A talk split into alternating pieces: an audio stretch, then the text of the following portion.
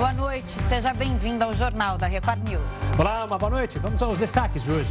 Banco Central mantém taxa básica de juros em 13,75% ao ano.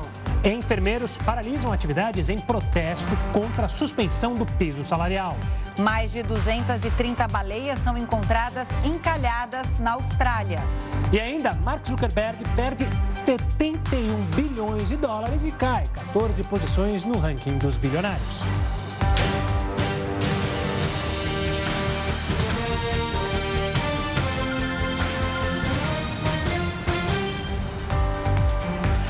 Urnas que serão usadas nas eleições começaram a ser lacradas hoje em todo o país. A preparação consiste em inserir os dados dos eleitores de cada sessão e também os nomes e fotos dos candidatos. Depois disso, as urnas são lacradas e ficam prontas para serem usadas nas eleições. Essa etapa vai acabar em 28 de setembro. Lembrando que o primeiro turno acontece já no dia 2 de outubro. Prepare-se. E o Comitê de Política Monetária do Banco Central anunciou nesta quarta-feira que manteve a taxa básica de juros em 13,75% ao ano.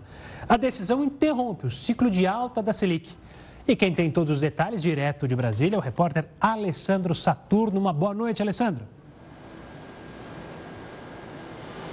Oi, Gustavo. Boa noite para você, para Camila e a todos que nos assistem e todos ligados aqui na Record News.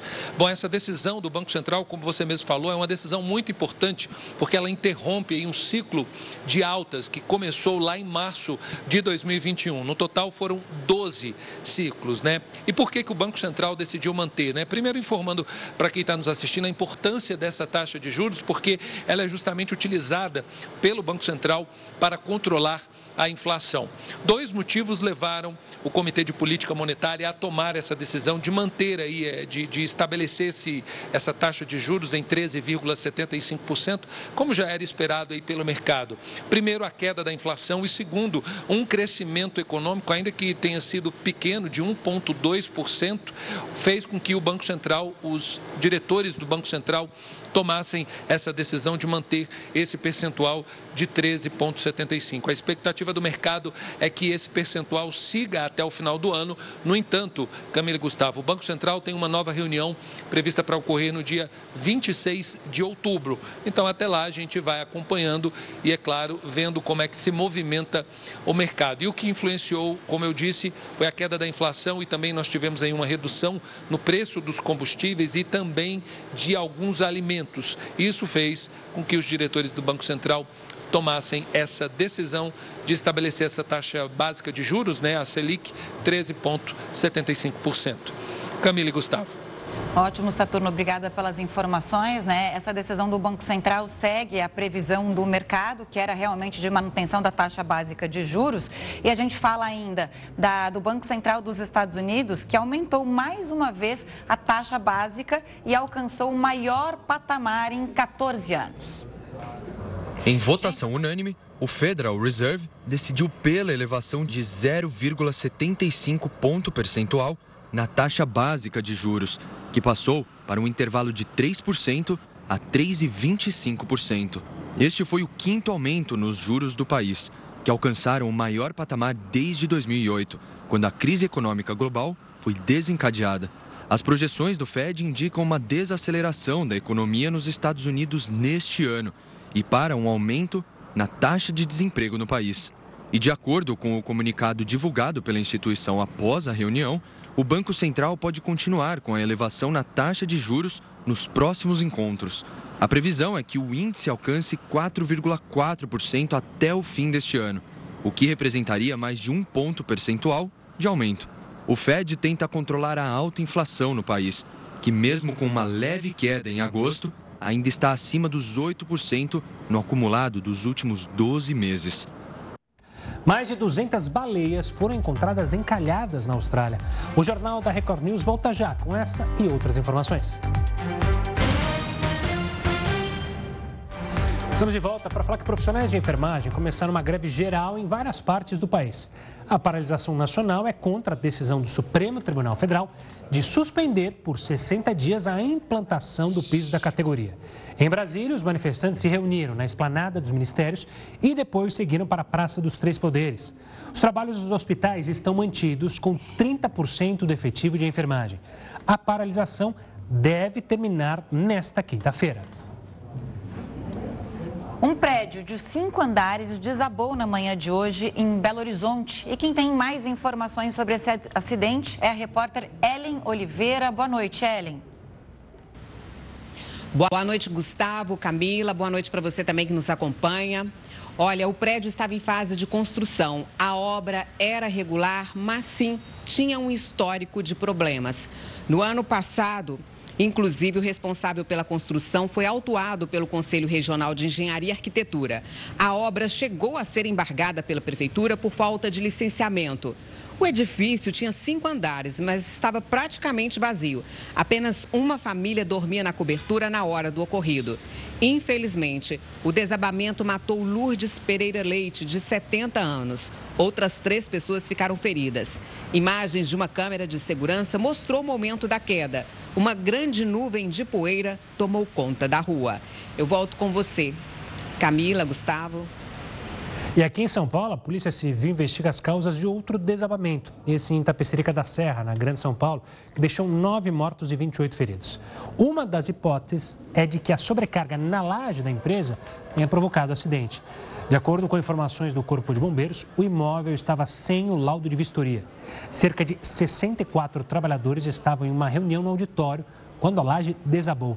Em nota, a empresa lamentou o acidente e disse que todos foram surpreendidos pelo rompimento da estrutura. O prazo final para solicitar a segunda via do título de eleitor termina nesta quinta-feira. Para fazer o documento, o eleitor precisa estar em situação regular junto à Justiça Eleitoral, sem multas pendentes. Se você preenche esses requisitos, basta imprimir o documento pelo site do Tribunal Superior Eleitoral. A apresentação do título de eleitor no dia da eleição não é obrigatória. Segundo o TSE, também é possível votar com qualquer documento oficial com foto, como as carteiras de identidade e de motorista, ou ainda por meio do aplicativo e-título. Vamos voltar a falar sobre economia e as decisões da política monetária dos bancos centrais do Brasil e também dos Estados Unidos, na famosa conhecida super quarta, como muitos falavam, né? Porque a decisão aconteceria nos dois países no mesmo dia. A Patrícia Krause, economista-chefe da COFAS América Latina, vai nos ajudar a analisar esses movimentos. Boa noite, Patrícia. Obrigado pela participação aqui conosco. Quero começar primeiro com o Brasil. Afinal, moramos aqui era esperado justamente essa manutenção da taxa básica de juros. Quando que a gente pode esperar, quem sabe, baixar essa taxa? Ainda está no horizonte muito distante ou já pode se imaginar que em breve teremos uma baixa nessa taxa básica? Bom, boa noite, é, obrigada.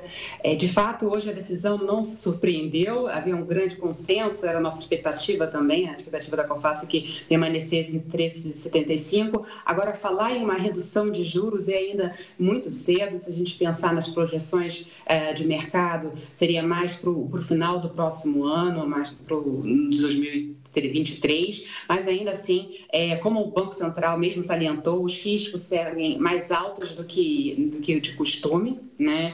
É, enfim, ele menciona que, embora a inflação tenha caído, a gente tem ainda os núcleos, né, que tiram os itens mais voláteis ainda bastante pressionados e no patamar de inflação ainda alto. Então, é, eu não, não acredito, acho que, de fato, a taxa de juros deve permanecer num patamar elevado por um, por um bom tempo, deve reduzir, deve demorar um pouco ainda para começar a, a Selic a cair. Patrícia, tem duas questões, né? A primeira é que essa decisão do Banco Central não foi unânime, como a gente viu até agora, né? Essa sequência de altas da Selic e depois é, baixar ali para é, aumentar para 13,75% ao ano, que é a atual taxa. E a outra é esse descontrole fiscal por causa de algumas decisões do governo. É, como é que fica isso? Isso pode é, é influenciar de alguma forma o Banco Central a voltar a aumentar a taxa de juros hum, é, antes do que a gente imagina? Bom, é, isso foi interessante, que a decisão não foi unânime. É, foi a primeira vez que não foi unânime desde março de 2016, então tinha um bom tempo que a gente tinha decisões unânimes. E naquele momento também a taxa estava bastante elevada, estava em 14,25. É, foi, ali permaneceu estável, mas tinha uma, uma parte que queria, né, uma minoria que queria que subisse. Então o cenário é parecido. Né? É, bom, em relação à situação fiscal, de fato, a gente sabe que, que o grande calcanhar de Aquiles da economia brasileira é a questão questão fiscal. A gente, esse ano, tivemos o fato dos preços das commodities bastante elevadas, elevados que ajudaram uh, um pouco nessa, no resultado fiscal e, com isso, é, essas medidas temporárias, ao menos de redução de impostos, mas a gente não sabe uh, em relação ao, ao, próximo ano. Né? Então, a gente tem discussões, por exemplo, que poderiam aumentar uh, o gasto fiscal, como em relação ao, ao, auxílio, né? que gente, auxílio Brasil, que fica incerto esse cenário, assim como também mesmo a questão dos impostos, a redução que eram temporárias, né? Então, é, se permanecerá ou não em 2023. Acho que esse cenário é, é bastante incerto, é difícil de ter certeza nesse momento, e, enfim, é mais um dos riscos à frente, né, é, autistas para a inflação. Patrícia, vamos falar agora dos Estados Unidos, já que a gente está com as imagens do governo americano.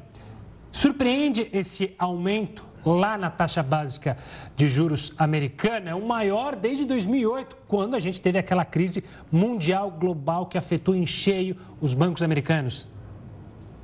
É, não surpreendeu. Ah, também era, acho que hoje não tivemos surpresa em relação à decisão, né? Então, é, era esperado mesmo esse 0,75. Havia uma dúvida se poderia ser até um pouco maior, mas permaneceu ah, a ideia do 0,75. Então, acho que o ponto principal é também em relação, primeira atualização para o cenário econômico, em que a projeção do PIB foi reduzida. Então, a estimativa agora para o PIB do quarto trimestre em relação a 2021 é de uma alta de apenas 0,2, antes era de de 1,7, então uma revisão bem é, baixista, e depois para o próximo ano de, de 1,2. E também a atualização do gráfico de pontos, né, com, com as perspectivas dos dirigentes. Então, a gente sabe que, pelas perspectivas, ao menos, é, deveria ainda ter mais altas à frente, então a taxa cerraria esse ano ainda uh, em 4,25, no intervalo de 4,25 a 4,5, e ainda um ajuste residual para 4,75 ano que vem. Então, de fato, é, a taxa, a perspectiva é alta de juros aí à frente. Patrícia, e o que significa uma alta de juros nos Estados Unidos para nós brasileiros? Né? A gente sabe que é, aumenta-se juro para o crédito ficar mais caro, aí conter a inflação, só que isso freia, de certa forma, o consumo.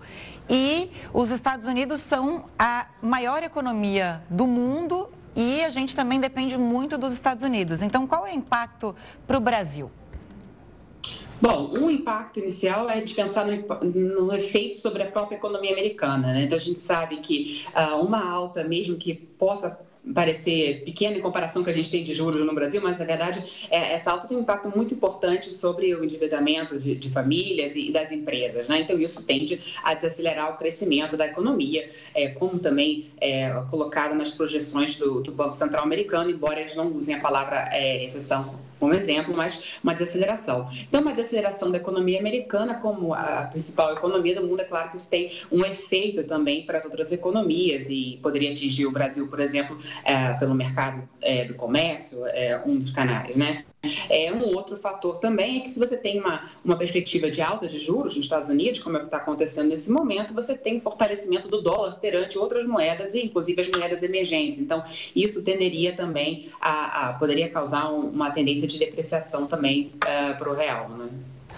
Patrícia, muita gente, se, muita gente falou lá atrás, quando houve a pandemia, que o Brasil agiu de maneira rápida, justamente para tentar conter a inflação, aumentando a taxa de juros. Em contrapartida, os americanos demoraram para fazer isso. De fato, é um ponto de vista interessante, porque enquanto o Brasil paralisou justamente agora e tem um controle maior momentaneamente da inflação, o governo americano sofre com uma inflação galopante.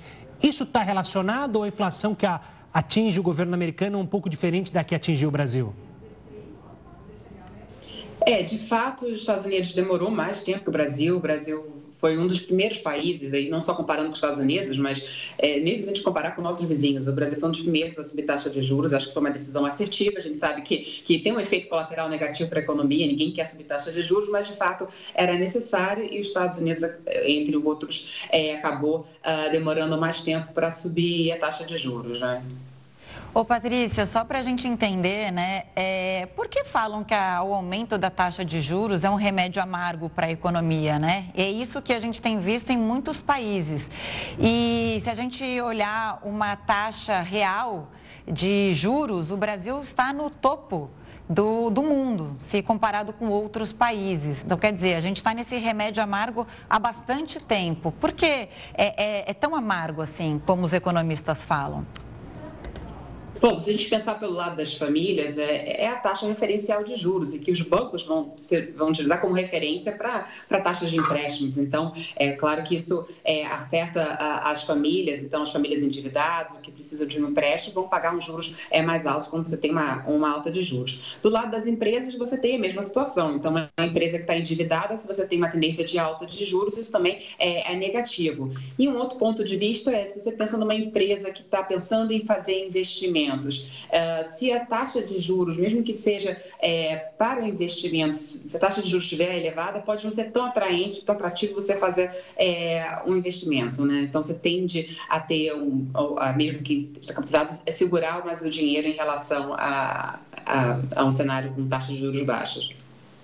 Patrícia, obrigado pela participação aqui conosco, entendendo então essa super quarta relacionada aos juros, tanto aqui do Brasil quanto dos Estados Unidos. Um forte abraço e até uma próxima. Obrigada, boa noite. Boa noite. Seguimos aqui com o nosso noticiário. Autoridades encontraram 230 baleias encalhadas na Austrália. Segundo o Departamento de Recursos Naturais e Meio Ambiente da Tasmânia, as 230 baleias foram encontradas encalhadas na costa oeste do país. Apenas metade parecia estar viva. Moradores jogaram cobertores nas baleias que sobreviveram e usaram baldes de água para tentar ajudar. Há quase dois anos, a mesma região foi cenário de outro caso parecido, com quase 500 baleias que ficaram encalhadas. Segundo cientistas, o que pode ter provocado o caso é a procura por alimentação. A espécie das baleias piloto costuma permanecer em grupo, o que pode ter feito um dos animais ter ido próximo demais da costa e os outros terem seguido a mesma direção. A Oceania registra encalhes com frequência. Em Nova Zelândia, por exemplo, em média, são quase 300 animais encontrados encalhados por ano. Depois da ameaça nuclear de Putin, quase todos os voos para fora da Rússia foram esgotados. É o que a gente fala em instantes aqui no Jornal da Record News. Estamos de volta para falar que a Polícia Civil do Rio de Janeiro prendeu pelo menos nove pessoas em uma operação contra uma milícia. Quem tem os detalhes ao vivo sobre esse caso é o repórter Marcos Marinho. Boa noite, Marcos. Oi, Gustavo, boa noite para você, boa noite também para Camila, para todos que nos acompanham aqui na Record News. Foi uma força-tarefa da Polícia Civil aqui do Rio que prendeu nove pessoas. Na verdade, 17 pessoas foram levadas para a delegacia para averiguação e dessas 17, nove ficaram presas. Essa foi uma força-tarefa da Polícia Civil para combater a milícia que está avançando para os bairros aqui da zona oeste da capital. Uma operação para combater o braço financeiro dessa milícia. Os investigadores descobriram ali diversos pontos em quatro bairros da zona oeste do Rio de Janeiro, Curicica, Paciência, Santa Cruz e Campo Grande, que são bairros muito populosos e locais onde os criminosos faziam as cobranças, as chamadas taxas de segurança, taxas que são cobradas principalmente de comerciantes para que esses comerciantes possam continuar atuando nesses bairros. Em alguns casos, até os moradores também são extorquidos. Então, a força-tarefa da Polícia Civil Civil mobilizou agentes de sete delegacias especializadas. E ali participaram dessa ação delegacias que atuam com os mais variados tipos de crimes. Por exemplo, delegacias de combate às drogas, crimes ambientais, crimes contra a pirataria, a propriedade imaterial, né, que no caso aí é a delegacia de combate à pirataria, como é popularmente conhecida. Enfim, os agentes então estiveram em diversas lojas. A investigação descobriu o seguinte: muitos desses comerciantes pagam sim as taxas para poder poder continuar funcionando, poder continuar com os estabelecimentos funcionando. Já outras lojas pertencem aos próprios milicianos e são utilizadas como fonte para lavar o dinheiro da quadrilha. Ou seja, o dinheiro que os milicianos extorquem de comerciantes e moradores é utilizado ali nessas lojas de fachadas para lavar esse dinheiro, dar uma aparência de legalidade ao dinheiro obtido pela quadrilha. Durante a operação, os agentes apreenderam uma grande quantidade de produtos piratas, muitas roupas, produtos eletrônicos, capas de telefone celular.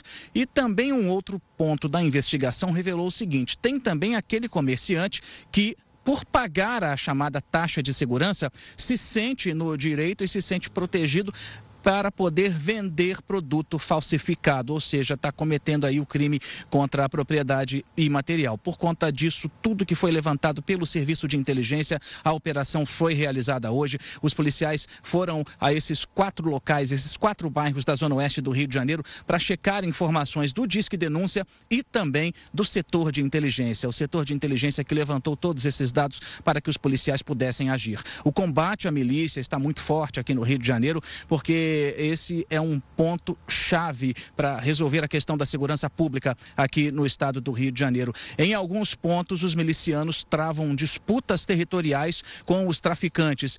Locais onde antes eram dominados por traficantes, agora são controlados por milicianos e vice-versa. Então, por conta disso, há uma guerra constante pelo controle de territórios. Aqui no estado do Rio, por exemplo, recentemente houve uma outra operação da Polícia Civil que resultou resultou na apreensão de um carro forte, ou seja, um carro forte utilizado pelos bancos, só que na verdade um carro forte estava sendo utilizado por uma quadrilha de milicianos. Os criminosos apelidaram esse veículo de Caveirão do Crime. Isso porque o Caveirão é o nome popular do veículo blindado da Polícia Militar aqui no Rio de Janeiro. As investigações seguem em andamento porque dois criminosos são apontados aí como os chefes das principais milícias do Rio. O criminoso conhecido como Tandem e o criminoso conhecido como Zinho. Eu volto com vocês, Gustavo e Camila. Tá certo. Obrigada pelas informações, Marcos. Até mais. As operadoras de telecomunicações devem repassar aos clientes a redução das alíquotas do ICMS. A determinação é da Anatel. A redução nas contas de celular e internet pode chegar a até 11%. As operadoras de telecomunicações têm até 15 dias para cumprir essa determinação. Elas terão que repassar esse desconto retroativo, desde a redução do imposto que aconteceu em junho. O descumprimento pode resultar em multa de até 50 milhões de reais. O valor do desconto vai variar conforme o plano contratado e o estado onde o cliente reside. O assunto agora é saúde, porque a baixa adesão à vacina da poliomielite tem preocupado as autoridades. Em Porto Alegre, apenas cerca de 25% do público-alvo foi imunizado. Há um ano que o João alegra a vida da Bruna e de toda a família. E para manter a saúde do guri, ela sabe o que é importante. A vacina é muito importante para que ele continue crescendo saudável. A mãe mantém o calendário de vacinação do filho em dia. E a mais recente imunização foi contra a polio, doença que pode causar paralisia. Então, uma doença potencialmente grave, né, que deixou milhares de crianças com sequelas é, antes da vacina, né, era pré-vacinal, e outras tantas foram é, morreram né, em virtude dessa doença. João já tinha tomado as vacinas da polio do, da, do calendário, né, e estava na hora de tomar o reforço. E aí, no primeiro dia da campanha, no sábado, a gente já aproveitou e já deu as gotinhas nele, que é bem importante. Crianças entre 1 e 4 anos de idade devem se vacinar com a gotinha a vacina da polio, uh, ela é feita em três doses que são intramusculares, né? Dois, quatro e seis meses no bebê e depois precisam de dois reforços, né? Com um ano uh, e depois com quatro anos. As autoridades responsáveis estão preocupadas com a vacinação. Segundo o Ministério da Saúde, a imunização aqui no Rio Grande do Sul está baixa. Na capital, a proteção atingiu cerca de 25% do público-alvo. Uma coisa que ficou muito falada há um tempo era que as vacinas poderiam causar autismo, né? Ou que as vacinas, o fato de vacinar tu desencadearia uma outra doença. Isso não é verdade, né? O Programa Nacional de Imunizações que a gente tem no Brasil desde a década de 70 é responsável pela política de saúde mais efetiva né, que nós temos no país. E para imunizar as crianças contra a polio, basta procurar o posto de saúde mais próximo até o dia 30 de setembro. A vacina é gratuita. A vacina está aí nos postos de saúde, é gratuita, então a gente tem que aproveitar e vacinar a população. A extração ilegal de madeira em áreas indígenas no Pará cresceu 11 vezes em um ano. De acordo com o levantamento da rede Cimex, a atividade se expandiu de 158 para 1.780 hectares nesses territórios. O estudo analisou a região entre agosto de 2019 e julho de 2020. A pesquisa apontou ainda um aumento entre agosto de 2020 e julho de 2021 no número de terras indígenas invadidas pela prática ilegal. Por outro lado, houve redução de 15% na exploração madeireira não autorizada em todo o Pará. Mas a atividade ilegal ainda representa 41% da extração no estado. E o presidente da Ucrânia, Volodymyr Zelensky, teve um discurso gravado, exibido hoje na Assembleia Geral da ONU. Ele afirmou que um crime foi cometido contra a nação ucraniana e pediu uma punição justa para guerra. Zelensky aproveitou o momento para listar algumas condições inegociáveis para a paz, entre elas a restauração da segurança no país e a integridade territorial. As penalidades que o presidente ucraniano pede contra a Rússia incluem a proibição de votar em órgãos internacionais e exercer o veto no Conselho de Segurança da ONU. As ameaças nucleares de Vladimir Putin geraram reações internacionais e uma corrida dos russos na tentativa de sair do país. Durante um pronunciamento na TV, Putin deu um novo passo para intensificar a guerra na Ucrânia. O líder convocou aproximadamente 300 mil cidadãos de reserva para se unirem às tropas que estão no país vizinho e ameaçou as nações ocidentais. A OTAN afirma sobre a possibilidade de usar armas nucleares de destruição em massa contra a Rússia. Aos que se permitem tais declarações, quero lembrar que nosso país também tem vários meios de destruição e certamente usaremos todos os meios à nossa disposição. Isso não é um blefe. O presidente dos Estados Unidos, Joe Biden, usou o discurso na Assembleia Geral da ONU para responder a Putin e afirmou que o russo faz ameaças irresponsáveis e que uma guerra nuclear ninguém vence. Mais uma vez, o presidente Putin fez ameaças nucleares abertas contra a Europa. Putin afirma que teve que agir porque a Rússia foi ameaçada. Mas ninguém ameaçou a Rússia. E ninguém, além da Rússia, buscou conflito. Vamos nos manter solidários à Ucrânia contra a agressão russa. Ponto final. Internamente, a declaração de Putin gerou pânico entre os cidadãos.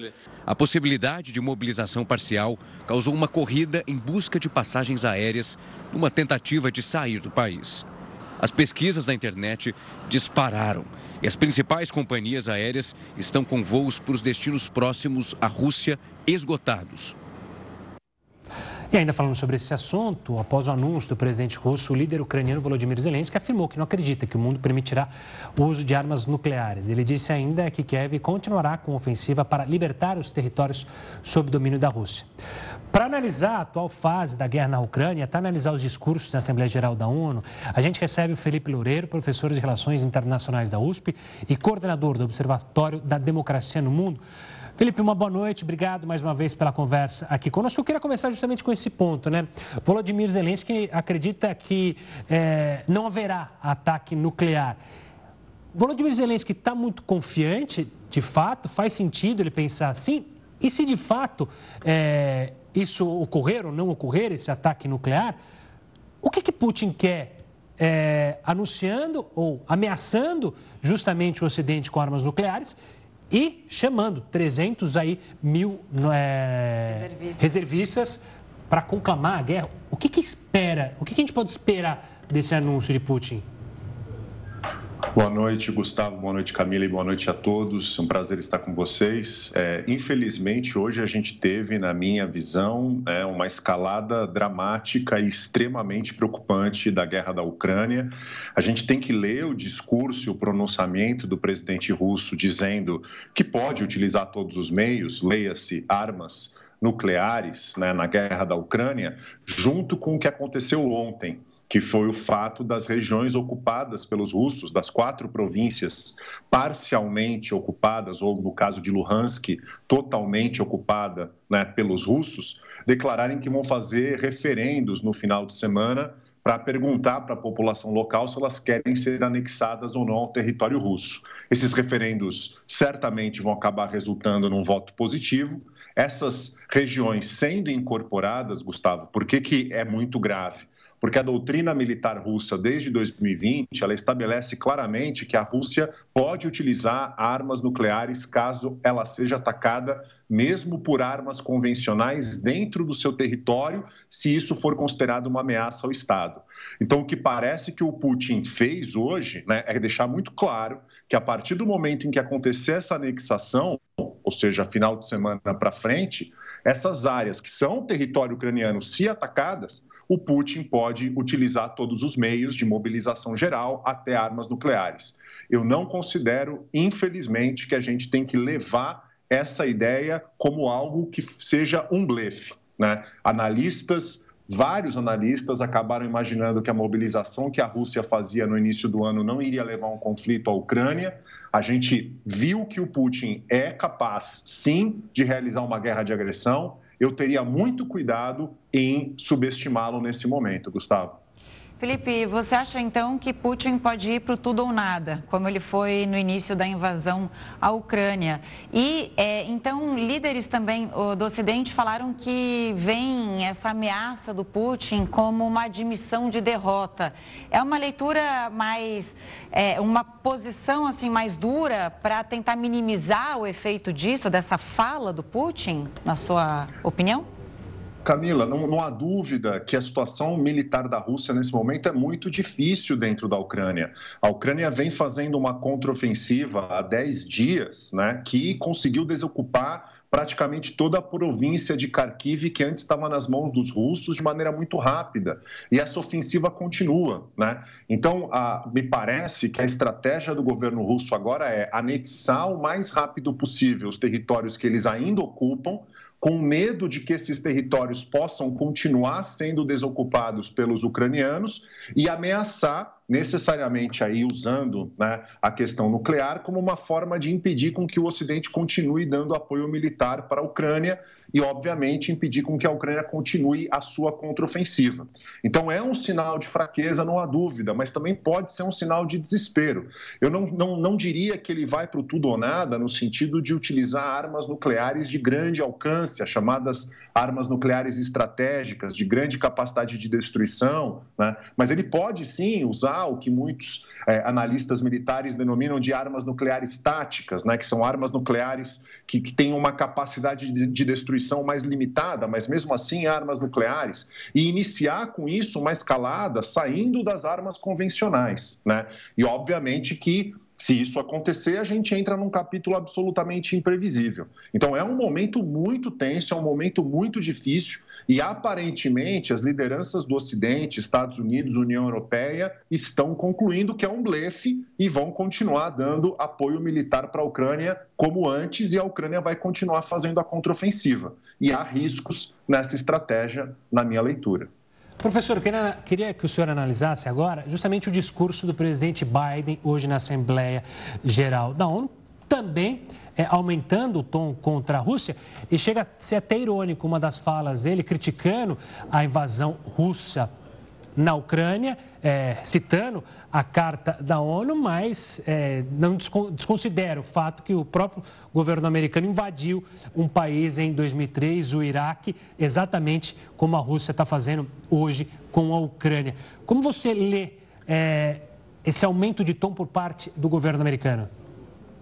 É, você tem toda a razão, né? O processo de revisionismo né, que, da, das instituições internacionais de segurança no caso da própria ONU, que vem enfraquecendo a Carta das Nações Unidas, não é algo que coube e que cabe única exclusivamente à Rússia. Né? Se a gente olhar o exemplo, principalmente do Iraque em 2003, quando os Estados Unidos invadem o Iraque sem autorização do Conselho de Segurança, e outros exemplos, como o caso da Líbia, por exemplo, em 2011, em que é, os Estados Unidos e os seus aliados vão se utilizar né, de uma resolução do Conselho de Segurança que vai acabar indo para além do que estava determinado nela, derrubando o governo líbio. Então, há vários exemplos do lado do Ocidente de desrespeito né, às regras multilaterais do sistema de segurança que a enfraqueceram, e a Rússia também tem os seus exemplos próprios, né, da invasão da Geórgia em 2008, a invasão na península da Crimeia, que pertencia à Ucrânia, em 2014, e, obviamente, a invasão que ela fez agora em 2022 contra a Ucrânia.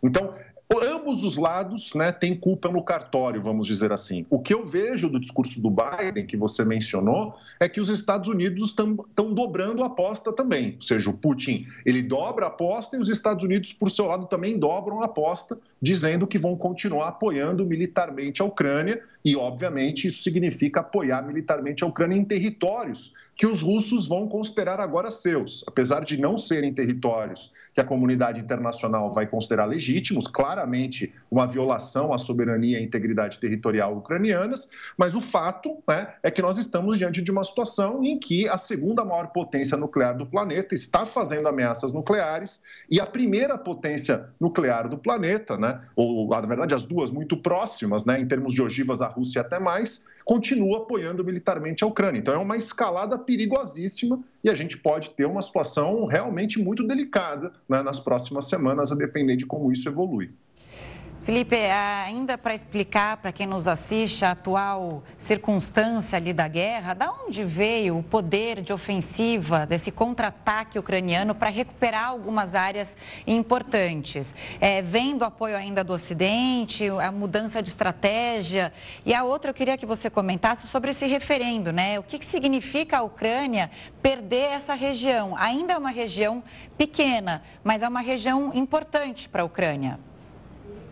Bom, duas perguntas importantíssimas, né? Ou seja, a contraofensiva ucraniana, ela tem méritos ucranianos, evidentemente, né? As tropas ucranianas, elas vêm apresentando uma moral, né, e um interesse na luta e uma disposição para resistir que é a, a, absolutamente inquestionável, né? A Ucrânia, ela está mobilizada 100% para o conflito, diferentemente da Rússia. O exército ucraniano está 100% mobilizado. O governo ucraniano, inclusive, impediu a saída né, de homens adultos do país para que eles pudessem participar né, das forças militares de resistência contra a invasão. Então, tem um lado do mérito da Ucrânia, mas, por um outro lado, é impossível imaginar a contraofensiva ucraniana e mesmo a manutenção né, da Ucrânia nesse conflito sem o apoio militar do Ocidente e, sobretudo, dos Estados Unidos. Né? E esse apoio ele mudou de natureza recentemente, porque os Estados Unidos vêm oferecendo armas agora de artilharia de médio e longo alcance para a Ucrânia,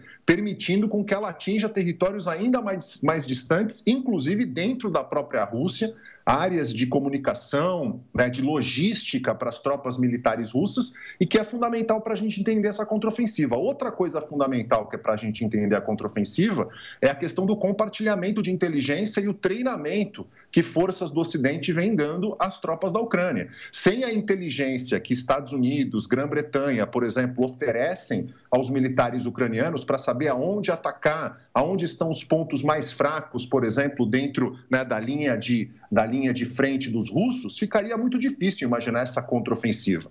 Então, é, é fundamental ter mérito ucraniano nisso, mas tem que entender que sem o apoio do Ocidente em vários aspectos, material e de inteligência, isso não seria possível. Com relação aos referendos, são quatro províncias, Camila. É, são duas províncias que ficam no leste, as duas províncias da área de Donbás e duas províncias que ficam no sul. A Rússia não ocupa totalmente essas províncias, mas elas são extremamente importantes para a Ucrânia. Né? O Donbass, por exemplo, do ponto de vista mineral, industrial, é uma região importantíssima, e as províncias do sul, elas são províncias-chave para o acesso ao mar, ao Mar Negro. Né? Então, a incorporação dessas regiões para a Rússia representaria uma perda territorial, econômica, estratégica muito significativa para os ucranianos. Felipe, obrigado pela participação aqui conosco. Para entender mais essa escalada no conflito entre Rússia e Ucrânia, um forte abraço e até uma próxima. Obrigado. Boa noite. O furacão Fiona ganhou ainda mais força e atingiu a categoria 4 Após causarem destruição em Porto Rico e na República Dominicana, os ventos se aproximam das ilhas Turks and Caicos, no Caribe. Segundo autoridades, a tempestade pode elevar o nível do mar em até 3 metros. Até o momento, cinco pessoas morreram. Imagens aéreas de Porto Rico mostram bairros inundados. A ilha permanece sem água e eletricidade. E no Dia Nacional da Luta da Pessoa com Deficiência, uma operação fiscalizou os ônibus intermunicipais do Rio de Janeiro. Os veículos sem acessibilidade tiveram que seguir para a garagem. O cinto de segurança estava com defeito. Uma fita isolante foi usada para fixá-lo de forma improvisada. Após a notificação do motorista, os passageiros tiveram que descer e o ônibus foi encaminhado para a garagem da empresa. Esse veículo vai ser, vai ser autuado, vai ser recolhido da garagem para ser feito o reparo e só pode ser recolocado depois de passar por vistoria do Detro. Profissionais do DETRO, Departamento de Transportes Rodoviários do Rio, avaliaram as condições de acessibilidade nos ônibus intermunicipais. No Dia Nacional de Luta da Pessoa com Deficiência, uma comissão especial foi formada para acompanhar os trabalhos. Hoje que nós temos é um transporte adaptado e não acessível. Realmente o outro transporte acessível é quem dá autonomia e segurança para a pessoa com deficiência. Um dos focos da operação é verificar o funcionamento dessas plataformas elevatórias que permitem o acesso das pessoas com deficiência dentro dos ônibus.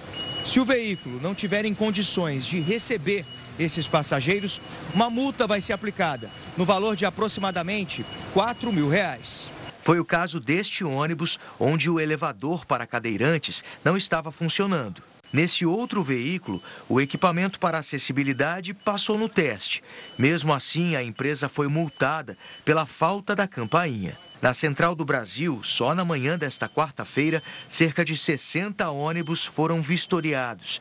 E as empresas que evitaram passar pelo local durante a fiscalização também serão responsabilizadas. Quem depende desses recursos para utilizar o transporte público com dignidade afirma que essa luta está apenas começando. Tem muito que avançar, que falta é essa lei sair do papel e realmente virar efetiva e também as próprias pessoas com deficiência terem o conhecimento que existe essa lei para poder exercer esse direito. Olha só, Mark Zuckerberg perdeu 71 bilhões este ano e caiu 14 posições no ranking dos bilionários.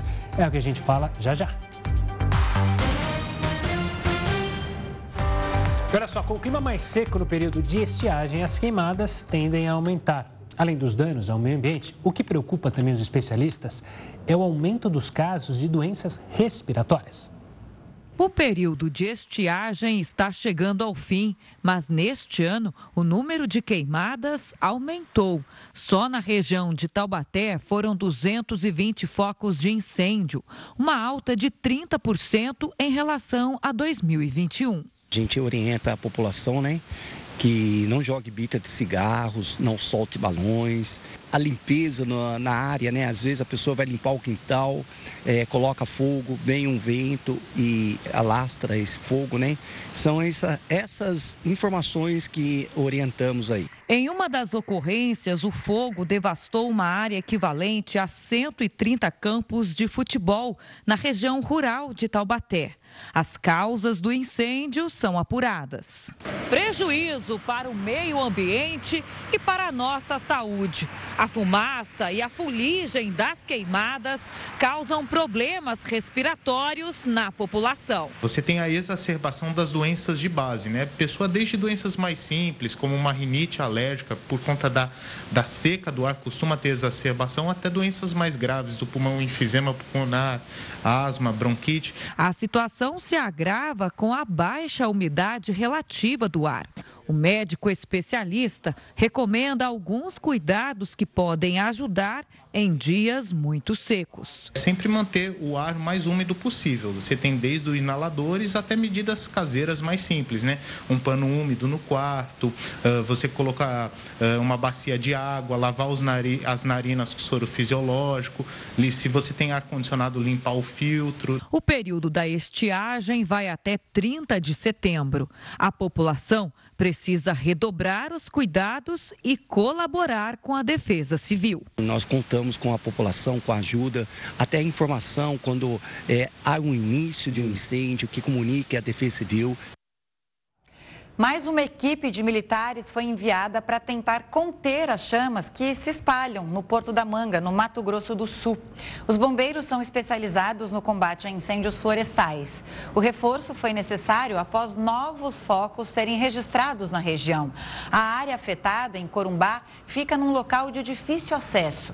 14 cidades do Mato Grosso do Sul estão em situação de emergência por causa das queimadas que atingem o Pantanal e o Cerrado. E olha, a falta de figurinhas da Copa do Mundo virou assunto de governo, mas não, aqui você faz figurinhas. Você, não, não faço. Você sabe que esse ano eu não estou fazendo também. Você fiz, nos últimos, é, fiz nos últimos ciclos de Copa, mas esse ano não fiz. E parece que tá caro, hein? E tá caro. E olha, virou assunto de governo lá na Argentina. Veja só.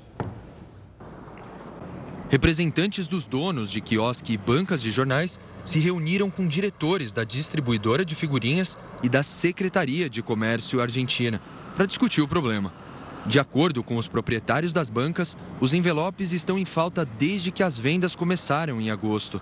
A procura é tão grande que os produtos não ficaram muito tempo nas prateleiras. Agora, postos de gasolina, aplicativos de entrega, grandes empresas e supermercados também vendem o produto. Segundo os representantes, esses novos pontos de venda estão sendo priorizados em relação às bancas. Outra reclamação é sobre o preço. Alguns distribuidores têm vendido a 33% acima do padrão. Isso fez um mercado paralelo surgir. Nele, compradores recebem avisos da chegada de mais envelopes por mensagem. Inicialmente, a fornecedora disse que as figurinhas não estão esgotadas e que são encontradas em qualquer quiosque. Mesmo assim, ao fim da reunião, a empresa concordou em controlar a distribuição oficial para garantir que os envelopes cheguem até as bancas. Nós falamos aqui da guerra na Ucrânia. A UEFA anunciou que a seleção russa de futebol está fora das eliminatórias para a Eurocopa de 2024. Os russos não vão participar do sorteio da fase de grupos das eliminatórias, que vai acontecer no dia 9 de outubro, em Frankfurt, na Alemanha. A seleção e os times russos estão suspensos pela federação que comanda o futebol europeu desde que o país iniciou a guerra com a Ucrânia. A sanção já foi aplicada na Eurocopa Feminina e também nas eliminatórias da, para a Copa do Mundo do Catar. Em julho, o Tribunal Arbitral do Esporte rejeitou o recurso da Federação Russa que contestava a suspensão. Cara, você não pode perder. Daqui a pouquinho, a Fazenda News. Pois é, o programa de hoje vai repercutir tudo sobre a prova do fazendeiro e a formação da roça. A primeira roça desta edição de A Fazenda pegou fogo. Quatro peões foram colocados nos temidos banquinhos. Mas hoje, um tem a chance de voltar na prova do fazendeiro. Bruno, Débora e Cheyenne se enfrentam para descobrir quem são os dois peões que farão companhia para Tiago Ramos na roça. Para debater todos esses acontecimentos, a apresentadora Fabiana Oliveira recebe convidados especiais que entendem tudo sobre o reality. Ontem, a ex-POA Raíssa Barbosa e o jornalista Felipe Reis estiveram no programa e não pouparam palavras. Só quem conviveu com a Débora pode falar, né? A Débora realmente é um pouco chata, entendeu? E a Fazenda News de hoje não vai ficar para trás. Os convidados serão Rita Cadillac e o jornalista Tiago Pascoaloto. E você, claro, vai ficar por dentro de tudo o que acontece em A Fazenda. Então não perca, a Fazenda News começa logo após a exibição do reality na Record TV. A gente se vê.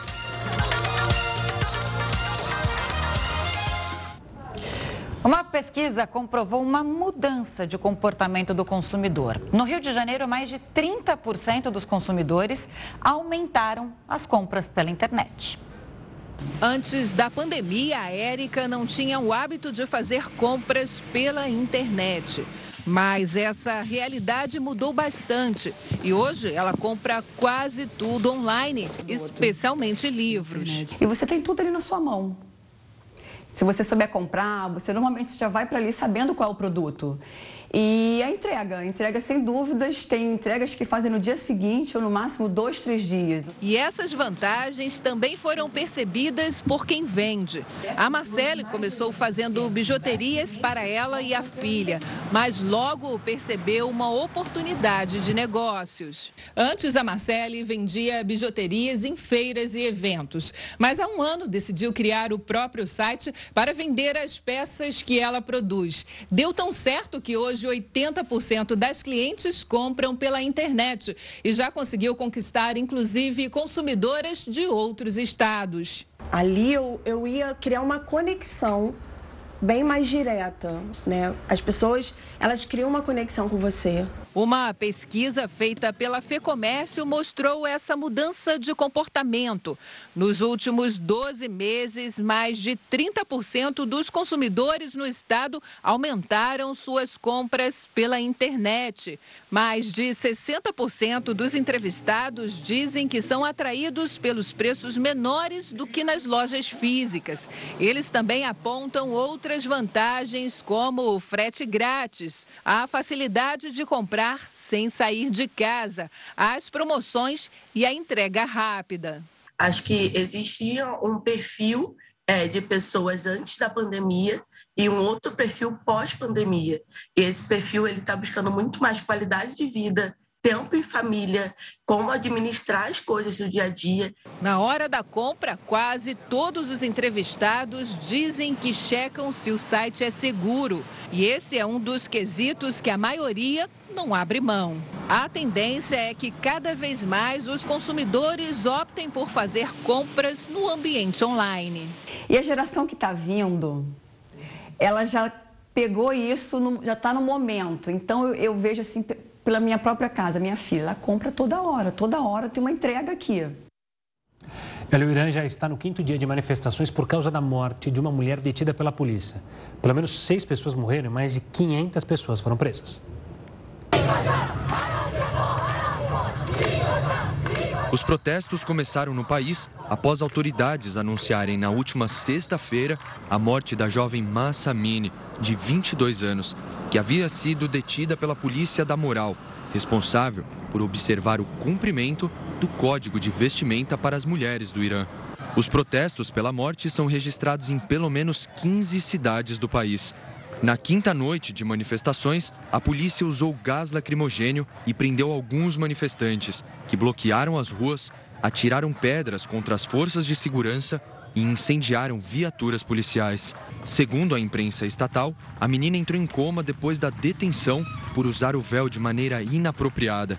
Ela morreu após três dias da prisão. Nas manifestações, muitas iranianas retiraram o véu como forma de protesto. Os manifestantes principalmente os jovens, veem a morte de Massa Amini como uma evidência da repressão do governo e do tratamento cada vez mais violento da polícia às mulheres. ONU, Estados Unidos, França e outros países do Ocidente criticaram o Irã pela conduta.